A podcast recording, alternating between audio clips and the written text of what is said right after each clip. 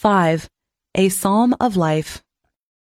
Tell me not in mournful numbers, life is but an empty dream, for the soul is dead that slumbers, and things are not what they seem.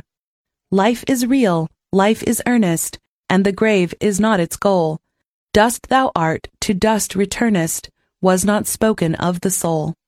Not enjoyment and not sorrow is our destined end or way, but to act that each tomorrow find us farther than today. Art is long and time is fleeting, and our hearts, though stout and brave, still, like muffled drums, are beating funeral marches to the grave.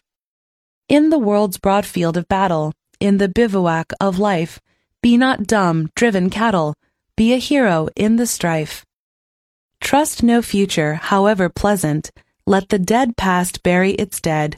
Act, act in the living present, heart within, and God o'erhead. Lives of great men all remind us we can make our lives sublime, and departing, leave behind us footprints on the sands of time.